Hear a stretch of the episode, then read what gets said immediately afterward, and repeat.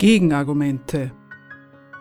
Interessiert an Erklärungen, die allemal auf den Beweis hinauslaufen, dass die wirklichen Verhältnisse ein wenig anders sind, als die amtierenden Fachleute für Wirtschaft, Politik und Moral- und Weltanschauung sie sich und ihrem Publikum zurechtlegen? Die Sendung Gegenargumente bietet monatlich marxistische Theorie. Zeitgemäß ist das nicht. Aber was heißt das schon?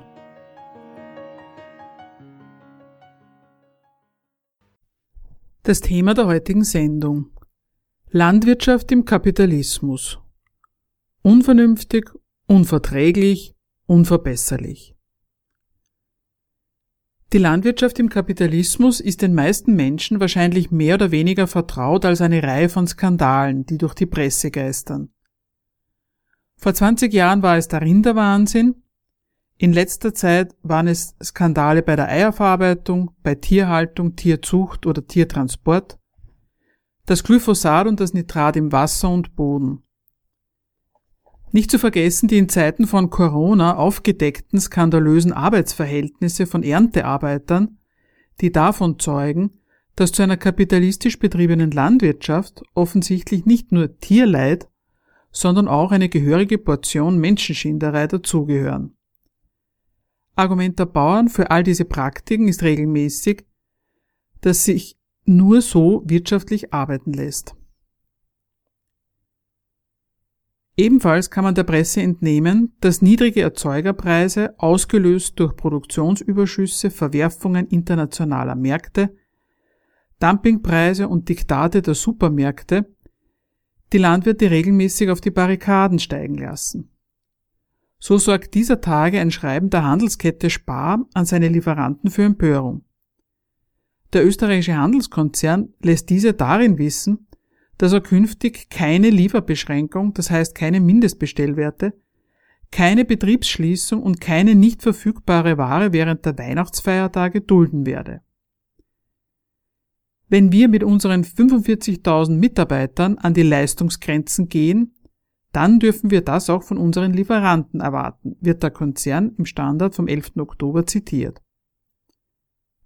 Und dann gibt es ökologisch inspirierte Leute, die die Vergiftung der Umwelt kritisieren, aber nicht im Traum daran denken, die geschäftlichen Notwendigkeiten, die die Bauern selber anführen, mal zur Kenntnis zu nehmen und zu sagen, mit so einem Geschäft muss doch was faul sein, wenn man das nur betreiben kann, nur überleben kann, wenn man so verfährt, Mensch und Natur versaut.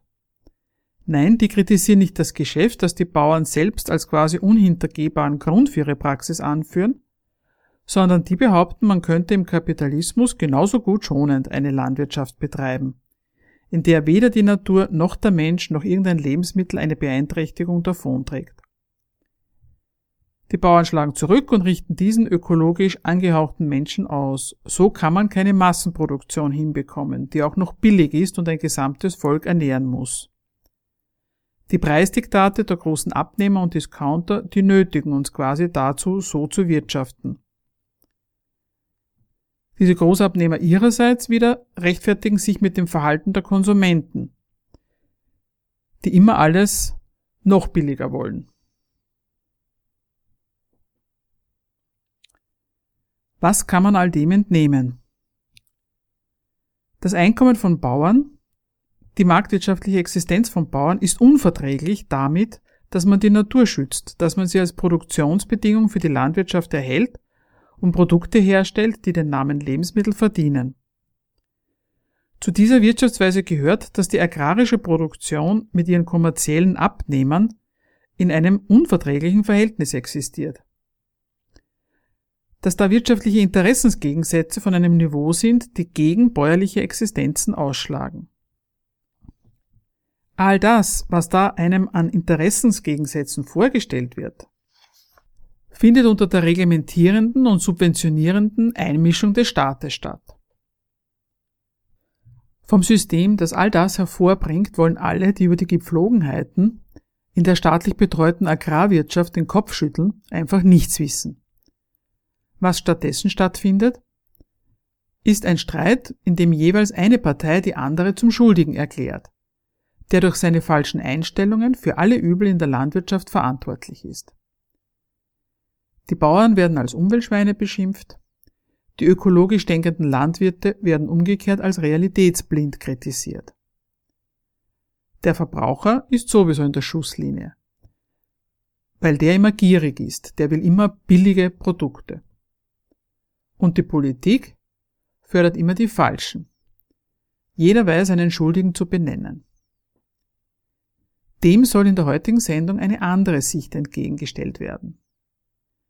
Vielleicht ist es eben nicht die Einstellung der verschiedenen Figuren zur Sache namens Landwirtschaft, sondern vielleicht ist die Sache selbst fragwürdig, kritikwürdig.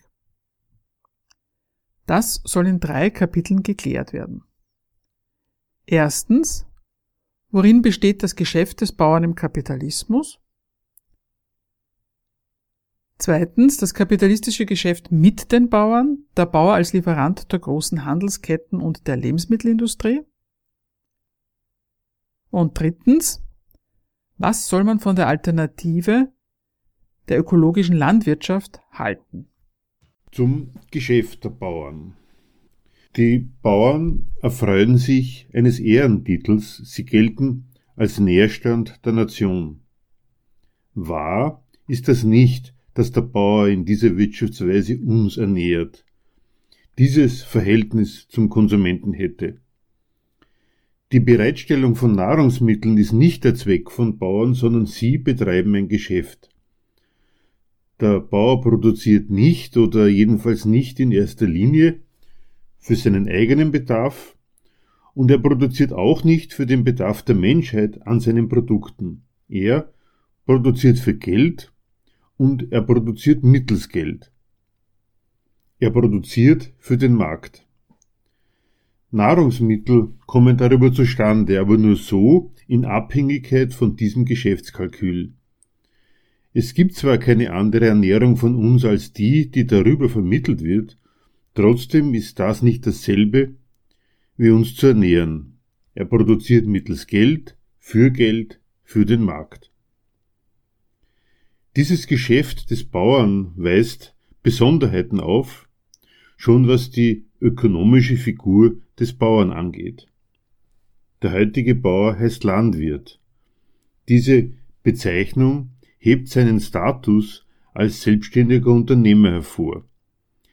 Tatsächlich unterscheidet er sich grundlegend vom abhängig Beschäftigten, denn er besitzt Eigentum an Produktionsmitteln, er braucht sich nicht gegen Lohn für fremde Gewinnmaximierung zur Verfügung zu stellen, sondern kann auf eigene Rechnung und zum eigenen Vorteil wirtschaften. Dafür hat der Bauer ein Mittel, er ist stolzer Eigentümer von Grund und Boden. Er ist ein Eigentümer an Grund und Boden besonderer Art. Er unterscheidet sich aber nicht nur vom Lohnabhängigen, sondern auch vom Grundeigentümer. Der Grundeigentümer erzielt einen Gelderlös dadurch, dass er seine Ländereien verpachtet oder verkauft. Seine Geldquelle ist nichts anderes als ein grundbücherlich verbürgtes Recht, sein Eigentum an Grund und Boden. Aus diesem Rechtstitel wächst ihm Geld zu. Das liegt beim Bauern nicht vor. Der Bauer benutzt den Boden als Produktionsbedingung. Da tritt er aber auch nicht wie ein großes Unternehmen mit einem gehörigen Geldvermögen, mit einem Kapitalvorschuss an, um diese Landwirtschaft mit fremder Arbeit zu betreiben. Solche Landwirte gibt es, aber die sind die Ausnahmeerscheinung. Das Gros des Bauernstandes ist nicht dadurch gekennzeichnet. Was der Bauer macht, ist, er geht auf seinem eigenen Grund und Boden arbeiten. Er bearbeitet seinen Boden selbst und erzielt aus dem Verkauf seines Arbeitsprodukts sein Einkommen. Für die Bearbeitung des Bodens muss er Geld vorschießen für Saatgut, Dünger, Maschinerie und so weiter. Alles, was er unternimmt, dient einem Ziel. Sein Erfolgskriterium lautet, er muss aus seinem Hof so viel marktfähige Ware herauswirtschaften und die auch durch Verkaufen, dass seine Geldrechnung aufgeht. Marktwirtschaftlich rationell ist das Ganze nur, wenn seine Kosten und ein Überschuss darüber hinaus, von dem er und seine Familie lebt, wieder hereinkommen. Der Verkauf der bearbeiteten Naturprodukte muss ihm gelingen und am Markt, bei diesem Verkauf der Produkte erfährt der Bauer auf den Cent genau, ob seine Bedarfslage, für die er produziert, irgendwie verträglich ist mit einer zahlungsfähigen Bedarfslage der Gesellschaft. Ein anderes Verhältnis zwischen seiner Bedarfslage und der Bedarfslage der Gesellschaft gibt es nicht. Am Markt entscheidet sich, ob das nützlich war, dass er geackert hat, und zwar an dem Geldertrag, der gemessen wird an dem, was er an Geld vorstrecken musste. Das ist die Logik der Marktwirtschaft. Und das heißt, dass auch in der gesellschaftlich elementaren Frage der Versorgung der Menschen mit Lebensmitteln die gesellschaftliche Arbeitsteilung nicht einer Bedarfsermittlung und dazu planmäßig passender Produktion und Distribution hierfür folgt, sondern dass das ein sich nachträglich herausstellendes Ergebnis der Konkurrenz von verkaufswilligen Bauern und zahlungsbereiten Abnehmern ist. Bei seinem Bemühen, aus der Bearbeitung der Natur ein Einkommen herauszuschlagen, stößt der Bauer darauf, dass die Bearbeitung der Natur für einen Gelderlös ihre Tücken und Widrigkeiten hat. Es macht sich eine Besonderheit des bäuerlichen Metiers geltend. Er bringt mit seiner Tätigkeit einen Naturprozess in Gang, und als dieser Naturprozess hat der glatt seine naturgegebenen Eigengesetzlichkeiten. Das Wachstum von Feldfrüchten, die der Bauer aussät, braucht Zeit, auch das Wachstum von Tieren braucht Zeit. Da könnte man sagen, das ist doch eigentlich eine schöne Sache, wenn die Pflanze und das Tier die meiste Zeit von alleine wachsen, weil man dann Zeit für anderes hat nicht im Kapitalismus. Da bedeutet dieses natürliche Wachstum eine Behinderung des Geschäfts des Bauern. Für ihn heißt das nämlich, dass seinen übers Jahr beständig anwachsenden Geldkosten für Arbeitsinstrumente, Saatgut und Züchtung, den Hof, ihn selbst und seine Leute keine beständigen Geldeinnahmen gegenüberstehen. Die Rückflüsse erfolgen bloß in Jahresabständen. Kapitalistisch ist die natürlichste Sache der Welt. Pflanzen und Tiere brauchen ihre Zeit zum Wachsen. Nichts Selbstverständliches, sondern ein Riesenmanko. Jeder Bauer ist einerseits wie andere Unternehmer auf den Rückfluss des investierten Geldes angewiesen, aber durch die lange Umschlagszeit, die das dauert, schwer behindert. Und diese Zeit, die ihm die Natur vorgibt, die lässt sich im Grundsatz durch Arbeit auch nicht großartig verkürzen. Wenn vergleichsweise ein Schiffbauunternehmen ein großes Schiff baut und es in der Hälfte der Zeit fertig haben will, dann kann es halt doppelt so viele Arbeiter einstellen. Dann kann man durch Arbeit den Prozess der Produktion der Sache abkürzen. Das geht aufgrund der natürlichen Reifezeit beim Bauern schon als Prinzip nicht. Wenn, dann einerseits am Anfang der ganzen Affäre beim Ausbringen des Saatgutes, da kann man flotter zu Werke gehen, und dann andererseits beim Einbringen der Ernte. Was dazwischen liegt, ist Natur. Der Erbauer erfährt diese Zeitfrage als ein permanentes privatwirtschaftliches Existenzrisiko. Und nicht nur das. Nicht nur, dass der Umschlag, der Rückfluss des vorgeschossenen Geldes, der zurück soll in die Kassen, um die betrieblichen Notwendigkeiten und den Unterhalt der Familie zu finanzieren, zu langsam ist im Vergleich zu anderen Geschäftsleuten, er ist auch nicht verlässlich. Sein Produktionsresultat ist den Launen der Natur ausgeliefert. Wenn das Wetter oder Schädlingsbefall seine Ernte beeinträchtigen oder gar vernichten, hat der Bauer Geld verausgabt und Arbeit aufgewendet, doch die fälligen Erlöse bleiben aus. Diesem Risiko ist er bis zum heutigen Tag ausgesetzt. meint die Natur es mit ihm andererseits einmal gut, dann wird er von Handel und Industrie im Namen der Verbraucher darauf hingewiesen, dass mit so viel Ware kein Geschäft zu machen ist oder nur jedenfalls zu niedrigeren Preisen, was die Rentabilität des guten Jahres auch wieder schwinden lässt. Regen heißt verdorbene Ernte, Sonne heißt verdorbene Preise. Dass nicht nur die Periode des Wachstums was mit Natur zu tun hat, sondern dass auch noch das Gelingen des Wachstums und die Menge des Wachstums was mit Natur zu tun hat, macht sich als Gefährdung der Geldexistenz des Bauern bemerkbar. Der Geldmangel, mit dem ein Bauer beginnt, ist in der Regel auch das Ergebnis seines Bemühens. Geldmangel am Anfang und Geldmangel am Ende. Und die Konsequenz, die Bauern daraus ziehen, man müsste das Geschäft auf größere Füße stellen aus dem Markt mehr erlösen, indem man ihm mehr Waren zuführt. Was und wie viel er aus dem Boden an verkaufsfähigem Zeug herausholen kann, das ist zunächst einmal an seine Fläche gebunden. Sowohl was die Größenordnung als auch was die Beschaffenheit dieser Fläche anbelangt. Diese doppelte Kettung an dem Boden gilt auch für den fälligen Ausweg aus seiner Geldnot. Aus ihrer Geldnot heraus, weil sie Geld brauchen, probieren eigentlich alle Landwirte, wesentlich das eine Mittel zu ergreifen. Ausweitung der Fläche. Mehr Ertrag durch mehr Fläche. Dabei, beim Ausweiten der Fläche, stößt ein Bauer darauf, dass der Boden Privateigentum anderer ist, fremdes Grundeigentum. Diese Schranke kann er nur durch Zukauf oder Pacht überwinden.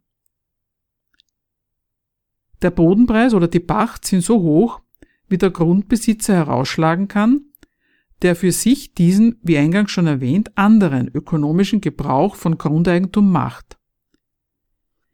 Er macht aus seinem Eigentumsrecht an seinem Boden eine Einkommensquelle. Diesen Vorteil des Grundeigentums quasi von selbst als Einkommensquelle zu dienen, kauft der Bauer nicht ein denn er nützt den neuen Boden wie sein ursprüngliches Grundeigentum als Produktionsbedingung. Ein Bauer, der Pacht zahlt, der erwirbt das Recht, dass auf dem Boden, der jemand anderem gehört, weil es so im Grundbuch steht, mit genau denselben Methoden, mit dem er seinen eigenen Boden bearbeitet, auch dort zu Werke geht. Was der Bauer erwirbt, ist kein nützliches Produktionsinstrument, sondern das Recht, auf einer vergrößerten Fläche dasselbe zu machen, wie auf der Ausgangsfläche. Bodenpreise oder Pachten nehmen selbstverständlich nicht Maß daran, ob und inwieweit die bäuerliche Rechnung mit der Ausweitung aufgeht. Sie fallen an, Missernte hin, Klauenseuche her. Selbst die Zeitdauer eines Pachtvertrags richtet sich nicht nach den bäuerlichen Rechnungen, sondern denen der Grundeigentümer. Das ist ein Geldposten, den der Bauer zu zahlen hat und den ihm seine Bewirtschaftung des Bodens durch den Verkauf von Produkten bei Strafe des Untergangs unbedingt wieder hereinzubringen hat. Ob der gewünschte Überschuss sich wirklich einstellt, ist fraglich. Deswegen bleiben Bauern auch bei diesem Versuch nicht stehen. Zwischenresümee. Nach diesen ersten elementaren Bestimmungen einer von Geld, von den Gesetzen des Kapitalismus diktierten bäuerlichen Produktion von Lebensmitteln merkt man, da passiert etwas gesellschaftlich Unvernünftiges. Die Menge und jedes Jahr mehr an Lebensmitteln, das hat gar nichts damit zu tun, dass einem größeren Bedarf der Gesellschaft gedient wird. Das hat gar nichts mit einer gesellschaftlichen Ermittlung des Bedarfs zu tun, auch nicht mit einer per Überschuss vollzogenen Emanzipation von natürlichen Widrigkeiten wie Dürre Missernten. Das Mehr an Lebensmitteln folgt rein aus der Logik, von den Gelderträgen einer Bauernwirtschaft privat leben zu wollen, zu können und zu müssen. Es ist der Versuch des Umschlags des bäuerlichen Eigentums Herr zu werden. Das verlangt mehr Produkt. Für den Bauern heißt das, dem Markt mehr Geldertrag abzuknöpfen Und zwar durch mehr verkauftes Produkt. Der Markt mit seinem Preisdruck drängt den Bauern eine weitergehende Konsequenz auf. Man müsste nicht nur mehr Hektar bewirtschaften, sondern man müsste pro Hektar mehr Ertrag erwirtschaften. Die Senkung der Stückkosten, herbeigeführt durch die Anwendung technischer Hilfsmittel, die mehr verkäufliches Produkt in derselben Zeit herzustellen gestatten, ist in der Landwirtschaft genauso geläufig wie unter industriellen Kapitalisten. In der Landwirtschaft ist diese Waffe im Konkurrenzkampf wo es um mehr Erlös, schnelleren Absatz, billigeren Verkauf geht, freilich zugleich die Auseinandersetzung mit ökonomischen Widrigkeiten von Natur und Grundeigentum. Der Landwirt braucht in seiner landwirtschaftlichen Produktion eine Befreiung von deren Naturschranken, die seine angestammten Mitteln überfordert, deren Einkauf seine Geldrechnung auf jeden Fall belastet, aber auch anderen nicht gut bekommt. Der erste Hebel ist die Agrarchemie. Der Einsatz von mineralischen Düngemitteln und Pestiziden steigert den Ertrag, hinterlässt aber gleichzeitig seine gesundheitsgefährdenden Spuren. Große Mengen an Phosphor und Stickstoff führen zur Vergiftung von Böden, Gewässern und Lebewesen. Der zweite Hebel ist die Mechanisierung der Landwirtschaft. Die Mechanisierung durch Spezialmaschinen zum Mähen, Aussehen oder Dreschen findet seit Ende des Zweiten Weltkriegs statt. Diese Maschinen werden immer perfekter und größer. Bei einem Landwirt hat die Investition in neue Maschinen aber einen großen Haken. Die Investition in neue und bessere Maschinen verursacht Kosten.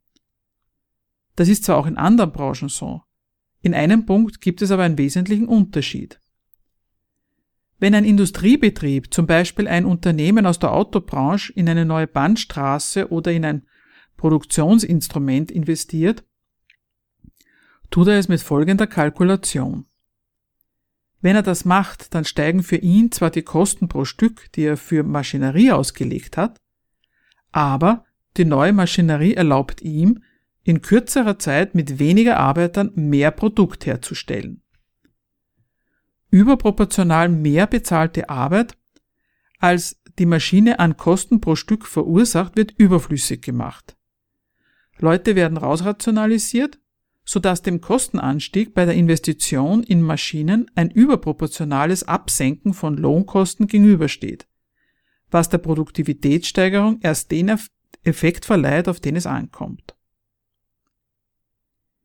Diese Kompensation für seine Kapitalvorschüsse kennt der Bauer nicht.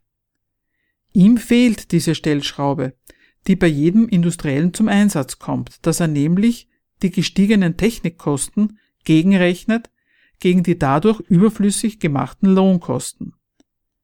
Weil auf dem Hof, auf dem Bauernhof bis auf den Bauern selbst und vielleicht noch wenige Familienangehörige überhaupt keine Belegschaft unterwegs ist, die als Lohnempfänger arbeitet und die mit der Lohnstreichung dafür gerade zu stehen hätte, dass die Mehrinvestition in Maschinen sich unter dem Strich dann lohnt.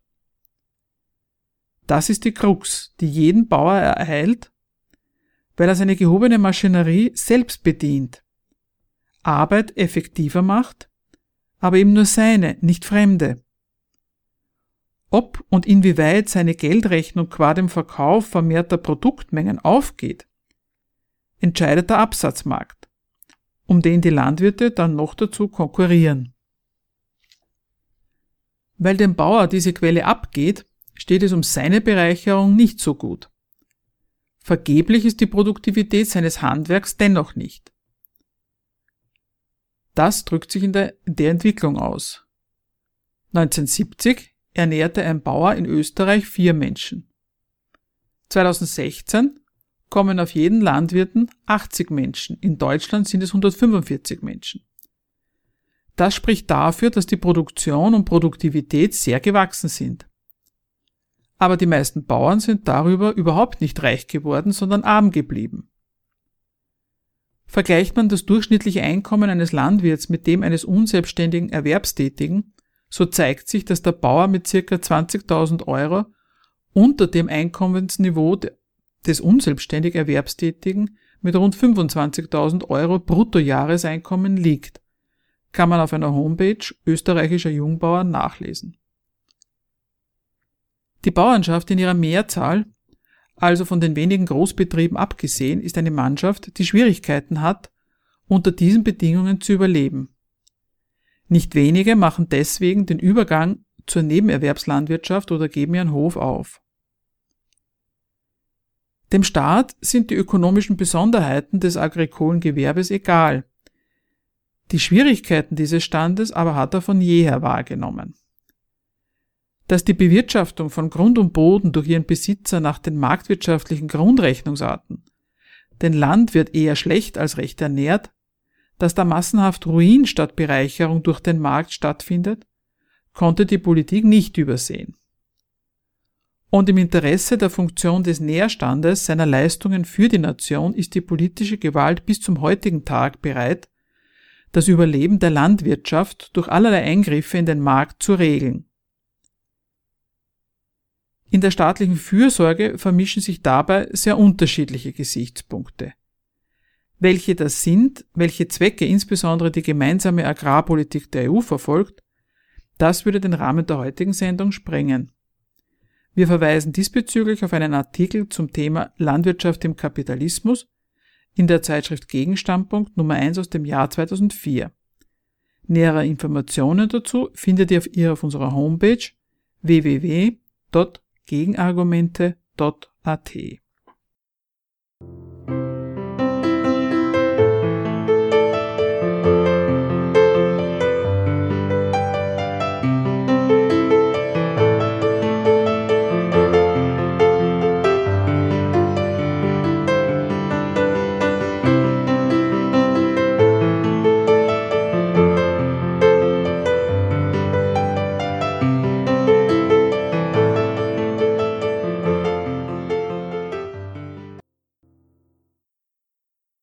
das Geschäft mit dem Bauern oder der Markt, den die Handelskapitalisten und die verarbeitende Ernährungsindustrie machen. Diejenigen, die aus der Natur ein Geschäft machen, aus mehr Boden mehr herauswirtschaften, investieren in die Produktivitätssteigerung, um mehr Geschäft zu machen und dabei nicht auf der Strecke bleiben, haben ein neues Problem. Sie produzieren jetzt in einer Menge und auf einem Niveau, dass die Marktgröße, die Sie brauchen, um das abzusetzen, der Zugriff auf Zahlungsfähigkeit, die Sie brauchen, um mit diesem großen Produkt Geld einzutreiben, die Ihnen auf sich gestellt überhaupt nicht zu Gebote steht. Bauern heutzutage, wenn sie in eine bestimmte Größe vorgedrungen sind und nicht in diese Abteilung des Höfesterbens einmünden, die produzieren nicht mehr für den Wochenmarkt, sondern für den Weltmarkt. Dieser Markt ist nicht unbekannt und wird ja auch in den allseitigen Beschwerden über Marktdiktate, Knebelverträge und Dumpingpreise namhaft gemacht. Es sind die Handelsketten und die industriellen Verarbeiter von Agrarrohstoffen. Sie nehmen dem Landwirt die Sorge ab, dass er sein Produkt loswerden muss. Sie kaufen es auf. Ein Stück weit nehmen sie ihm sogar die Dücke seines Produkts ab, dass es so eine naturanfällige, eine verderbliche Ware ist. Sie kaufen die Ware auf, wenn sie fertig ist, sie verkürzen für den Bauern die Verkaufszeit seiner Produkte. Und jetzt sind seine Produkte bei Ihnen, bei ordentlich mit Kapital ausgestatteten Unternehmen, die wissen, wie man die Tücken dieser Produkte für die Marktwirtschaft in den Griff kriegt. Die haben dann eben Kühllaster, Lagerhallen, Verarbeitungsfabriken und machen damit überhaupt erst aus den landwirtschaftlichen Produkten für den Markt taugliche verkaufsfähige Ware, die von der Region in die Hauptstadt, vom einen Eck Europas zum anderen und darüber hinaus, sprich weltweit, zum Zweck des Verkaufs befördert werden. Diese schöne Dienstleistung hat aber für den Landwirt eine Kehrseite. Er in seiner Angewiesenheit auf den Markt kriegt von seinen Hilfeleistern eine Rechnung serviert. Die sagen, was der Preis ist, den er erzielen kann, und die sagen ihm auch, was er überhaupt wann zu liefern hat, damit er bei ihnen Geld kriegt. Die verarbeitenden Lebensmittelkonzerne und Handelsketten bauen die Landwirtschaft in ihr Geschäftssystem ein. Ihre Rentabilitätsrechnungen setzen die Bedingungen dafür, was die Resultate der bäuerlichen Produktion taugen. Molkereien und Wurstfabriken und andere Großabnehmer diktieren die Anforderungen an Preis, Menge, Qualität und kontinuierliche Anlieferung seiner Agrarprodukte. Die machen das unter dem Gesichtspunkt, sie müssen damit Rendite gegenüber Endverbrauchern machen, die notorisch eine begrenzte Zahlungsfähigkeit aufweisen. Das geben sie an die Landwirte an, als Anforderung weiter, als Anforderung weiter, wie sie zu produziert haben und welche Preise sie erzielen können. Was für die Bauern überhaupt nicht machbar ist und ihre Nöte mit der Natureigenschaft ihrer Produkte mit ausmacht, das ist für die Handelskapitalisten und Ernährungsverarbeiter ein wirklich kapitalistisches Geschäft, das sie mit Investitionen in Transport und Logistik anleiern und mit dem Einsatz von rentabler Arbeit bis zur Endstufe des Verkaufs an den Otto-Normalverbraucher für sich lohnen machen.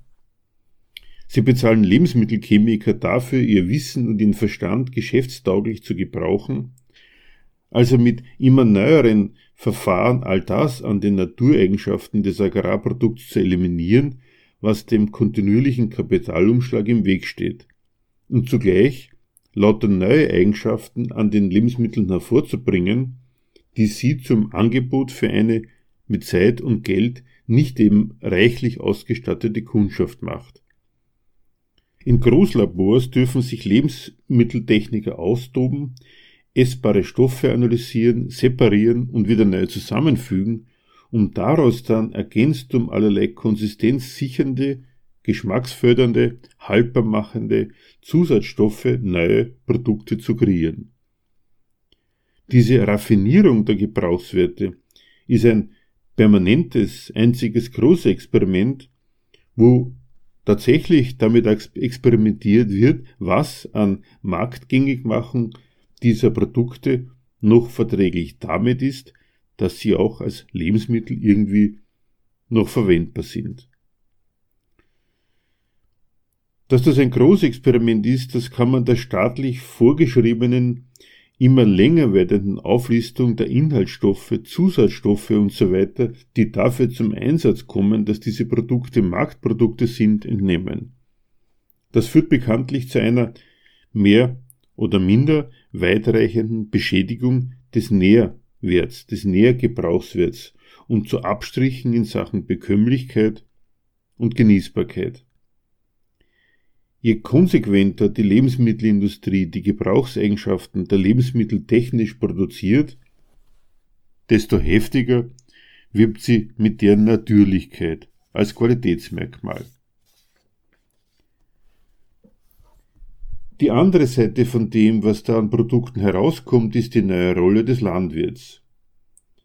Der privatwirtschaftende Landwirt zum Lieferanten einer Industrie degradiert, die seine Produkte als Rohstoffe in der industriellen Massenproduktion kalkuliert. Der Landwirt muss zu deren Fristen, so gut er es kann, seine Ernteerträge abliefern.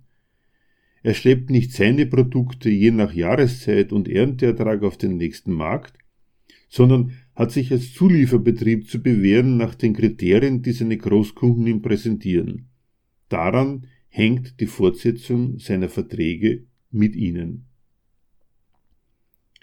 Mit fortschreitender Subsumption der Landwirtschaft unter ihre kapitalistischen Geschäftsrechnungen und mit ihrer Kapitalmacht diktieren sie die Preise, sorgen mit der räumlichen Ausdehnung von Einkaufs- und Liefergebieten für eine Europa- oder gleich weltweite Konkurrenz der landwirtschaftlichen Produzenten, machen bodenständige Landwirte glatt zu Weltmarktlieferanten.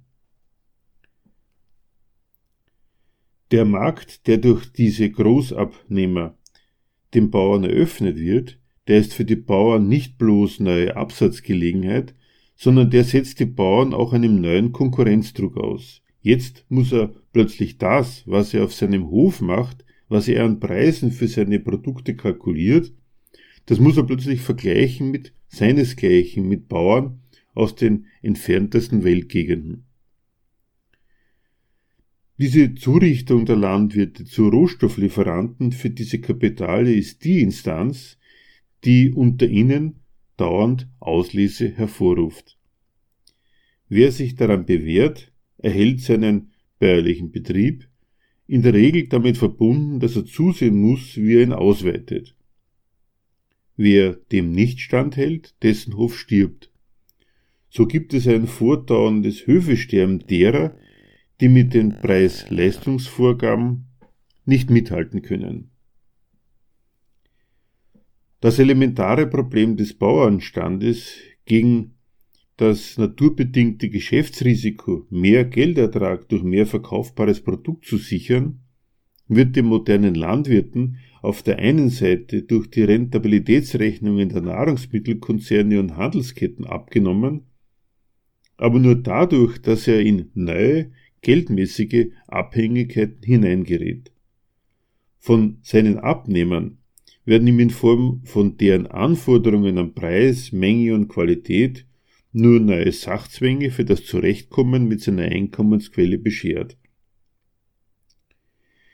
Die verarbeitende Industrie und die Handelsketten definieren, was überhaupt der zu erzielende Gebrauchswert ist. Wenn der Bauer den Anforderungen seiner Kundschaft gerecht werden will, kann seine Produktion nicht bleiben, wie sie ist. Als verlässliches Mittel der Belieferung einer kapitalistisch rechnenden Großindustrie und damit als Einkommensquelle des Bauern taugt die landwirtschaftliche Produktion nur, wenn ihren eigenen Produktionsvorgängen immer mehr der Charakter eines industriellen Produktionsprozesses verpasst wird. Die Nöte, die ihm der Auftrag bereitet, sich entgegen der Spezialität seines Gewerbes wie ein gewöhnlicher industrieller Zulieferer aufzuführen, bilden den Einstieg für weitere Abteilungen des industriellen Kapitals. Chemieindustrie und Gentechnologie entwickeln Stoffe und Verfahren, mit denen Erträge gesteigert, Naturprozesse verkürzt oder durch ganz neue ersetzt werden. Mit immer neuen Wachstumshilfen, Bodenzusätzen, Schädlingsbekämpfungsmitteln, Medikamenten verschiedenster Art helfen sie, Wachstums- und Reifungsprozesse nicht nur zu beschleunigen, sondern nach Dauer sowie Zeitpunkt des Ertrags so weit wie möglich von natürlichen Gegebenheiten zu emanzipieren und an die Anforderungen des Handels anzupassen. Da findet Befreiung der landwirtschaftlichen Produktion von Naturabhängigkeit statt, bloß wieder auf eine ganz fürchterlich unvernünftige und unverträgliche Art. Da stellt sich zweierlei Ergebnis ein. Das eine Ergebnis ist das Ergebnis für die Landwirte. Der Bauer kommt als Landwirt aus seiner Abhängigkeit gar nicht heraus. Die verändert sich nur. Er muss gar nicht von seiner Scholle wegziehen. Was er jetzt tun muss, ist, immer pünktlich nach den verlangten Qualitätsmerkmalen seine Produkte zu dem Preis abzuliefern, der ihm gewährt wird, und sich daran zu bewähren, ob er überhaupt ein geeigneter Lieferant ist. Je mehr von ihnen mechanisch und chemisch den Fortschritt zum marktgerechten Lieferanten bewältigen, stellt sich für sie ein trauriges marktwirtschaftliches Ergebnis ein. Mit ihrem gestiegenen Warenangebot ruinieren sie sich ihre Abnahmepreise bzw. bringen sie ihre geschäftstüchtigen Abnehmer in eine bessere Erpressungslage bei den Preisverhandlungen. Das ist das marktwirtschaftlich logische Ergebnis von dieser Produktivitätssteigerung und der Befreiung von Naturschranken. Das andere Ergebnis ist, was die Bauern dabei anrichten. Die Bauern lassen sich durch diesen Markt- und Preisdruck auf den Zwang ein, sich als gewöhnlicher industrieller Zulieferer aufzuführen und gehen entsprechend rücksichtslos gegen ihre Produktionsbedingung und gegen das, was sie produzieren, vor. In gewisser Weise untergraben die sogar ihr Eigentum. Rationale Landwirtschaft reproduziert mit der Bearbeitung des Bodens seine Benutzbarkeit immer mit. Das ist unter marktwirtschaftlicher Ratio überhaupt nicht der Fall. Der erreichte Fortschritt bei der landwirtschaftlichen Produktivität lässt allen Ernstes Grund und Boden, Wasser und so geschädigt zurück, unbrauchbarer auch für die landwirtschaftliche Bearbeitung. Geldwirtschaftliche Rationalität schließt rationalen Umgang mit den Natureigenschaften aus und gerät zu dem abgebrühten Test, was Vieh, Pflanzen, Böden, Wasser, Konsumenten und Bewohner aushalten. Und die Landwirte? Ohne solche ruinöse Praxis können sie die Konkurrenz um die Nachfrage der industriellen Kundschaft nicht bestehen. Mit ihr immer weniger. Die Bauern beschweren sich oft, dass auf ihnen herumgehackt wird, dass sie die Schuldigen sein sollen. In einer Hinsicht, aber nur in einer Hinsicht, ist diese Beschwerde sachgerecht. Sie sind tatsächlich nicht mehr und nicht weniger als das den natürlichen Rohstoff produzierende Anhängsel der Lebensmittelindustrie und der Handelskonzerne. Die Macht haben tatsächlich nicht die Landwirte, all das anzurichten, was die Lebensmittel- und Handelskonzerne anrichten. Aber als Zulieferanten sind sie daran beteiligt, leben davon, was aus ihren Produkten gemacht wird. Da gibt es dann noch die Nische der ökologisch produzierenden Bauern, die Nische der Biolandwirtschaft, in der sich ein kleiner Teil der Bauernschaft einzurichten sucht. Gerade in Österreichs kleinstrukturierter Landwirtschaft hat in den letzten Jahren so mancher Bauer nicht nur aus ökologischen Motiven den Übergang zur Biolandwirtschaft gemacht, weil er in dem Geschäft mit dem Luxuskonsum von Lebensmitteln eine Chance für sein geschäftsmäßiges Überleben als Bauer gesehen hat. In Österreich werden 21 Prozent der landwirtschaftlichen Flächen biologisch bewirtschaftet.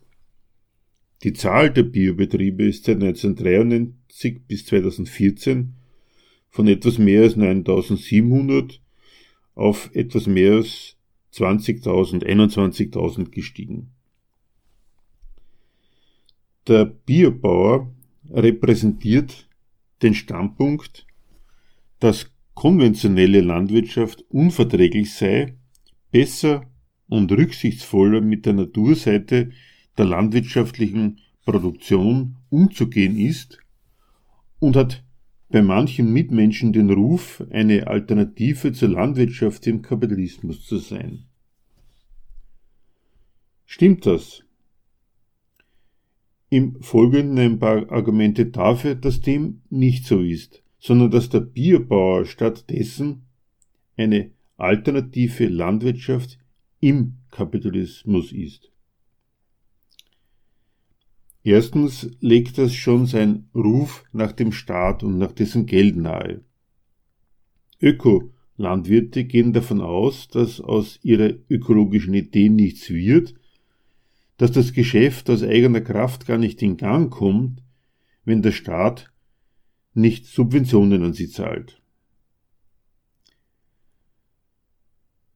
Erst recht zeigt zweitens deren Praxis, dass es sich um eine alternative Landwirtschaft im Kapitalismus handelt, wie idealistisch oder realistisch er das naturgerechtere und gesündere Produzieren angeht, ist egal, so oder so, er muss es überführen in Geschäftsrechnungen. Das heißt, er macht Auslagen, die vermehrt zurückfließen sollen, und zwar unter Inanspruchnahme einer Zahlungskraft am Markt, die so reichhaltig auch wieder nicht bemessen ist, dass da jedes Geschäft geht. Ihm ist, wie jedem in unserem famosen marktwirtschaftlichen System völlig selbstverständlich, dass Qualität eine Preisfrage ist.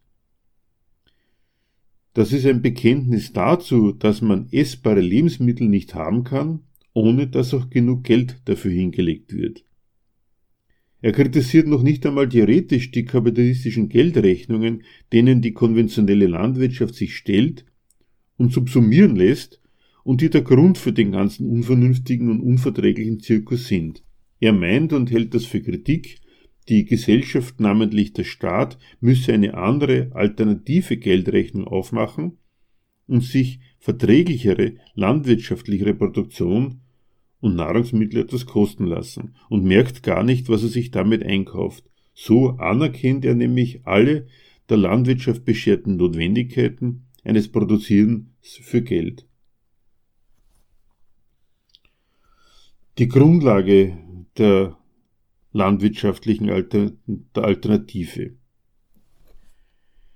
Laut einer Umfrage der AMA Marketing GmbH empfinden 60 Prozent der Befragten den Mehrpreis, der für biologisch erzeugte Lebensmittel im Handel gezahlt werden muss, als gerechtfertigt.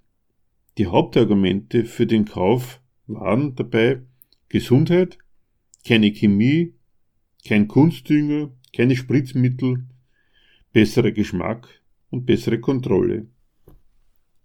Der Biobauer tritt als Konkurrent zu den anderen Landwirten im Kapitalismus an. Die Beschädigung, Ungenießbarmachung bis hin zur Unbrauchbarmachung von Naturprodukten und der Natur als Lebens- und Produktionsbedingung durch die konventionelle Landwirtschaft ist seine Geschäftsgelegenheit.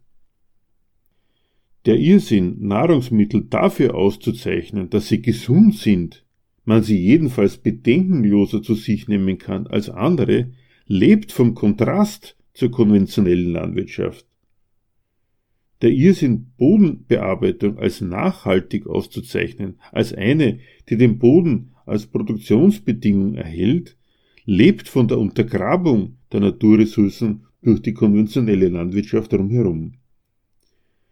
Der Ökolandbau und die Bioviehzucht produzieren ein Nischenprodukt, das für die große Masse der Verbraucher mit ihrer beschränkten Zahlungsfähigkeit den Charakter von Luxus hat, den man sich, wenn schon fürs Baby oder bei speziell der Unverträglichkeit verdächtigen Produkten wie Eiern oder Milch gönnt.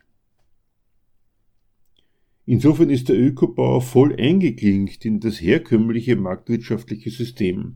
Er muss, egal wie alternativ er sein will, genug Geld verdienen für genau dieselben Kostenposten wie die Landwirte der konventionellen Landwirtschaft. Und dafür muss er sich in vertraute marktwirtschaftliche Abhängigkeiten begeben. Er braucht darauf spezialisierte Handelsketten wie den Alnatura und so weiter. Er braucht industrielle Abnehmer, die sein Zeug verarbeiten und damit ihre gar nicht alternativen Geschäftsrechnungen bedienen. Er braucht den Staat, der mit Zertifizierungen und Kontrolle seiner Ökobauer-Konkurrenten, der Nahrungsmittelkonzerne und der geschäftstüchtigen Lieferanten von Betriebsmitteln diese Nischenprodukte als höherpreisige absichert. Je mehr Geld sich mit dem Luxusfutter im Kontrast zur konventionellen Ware verdienen lässt, desto mehr sind die dem Ökobauer vorgelagerten und nachgelagerte Geschäftswelt haargenau dieselben Kapitale, in die der konventionelle Landwirt als Zulieferer eingespannt ist. Dem Siegeszug von Bio in den Regalen für Endkunden mit Preisaufschlag für Qualität steht marktgerecht inzwischen bereits ein Preisverfall für den Biobauern gegenüber, etwa bei Milch. Und zu Lebensmittelskandalen hat es die alternative Landwirtschaft auch schon gebracht. Auch sie ist ja zunehmend weltmarkttauglich. Zur Unverbesserlichkeit der Landwirtschaft im Kapitalismus ist damit schon ziemlich viel gesagt. Es ist eine neue Geschäftssphäre unterwegs, bei der die Handelsketten und die Agrar- und Ernährungsindustrie ihren Profit auch noch mit den negativen Wirkungen auf das Vertrauen der Konsumenten machen, die ihr gewöhnliches Produzieren zeitigt. Abschließend noch ein paar Worte zum Verbraucher. Es ist allgemein gut zu sagen, dass er es sei, an dem es liegt, dass die Lebensmittel so oft unverträglich seien. Denn dem Otto Normalverbraucher seien ungesunde Lebensmittel vergleichsweise egal, heißt es immer wieder. Man sieht doch, er greift immer lieber zum Sonderangebot, weil es besonders billig ist. Es ist aber eine Unverschämtheit, ausgerechnet den Verbraucher, das allerletzte Glied der Kette zur eigentlichen Schranke einer vernünftigen, verträglichen und besseren Landwirtschaft zu erklären. Der Zwang zur Einteilung des beschränkten Einkommens wird als selbstverständlich unterstellt und Otto Normalverbraucher zurückgereicht nach dem Motto mehr zahlen oder Mund halten. Das ist ein Eingeständnis, dass bei der Geldrechnung genau so vorgegangen werden muss. Damit ist der letzte Grund für Unvernünftigkeit, Unverträglichkeit und Unverbesserlichkeit der Landwirtschaft gesagt. Ihre Produkte müssen für ein Geschäft taugen, das vornehmlich mit beschränkt Kaufkräftigen gemacht wird.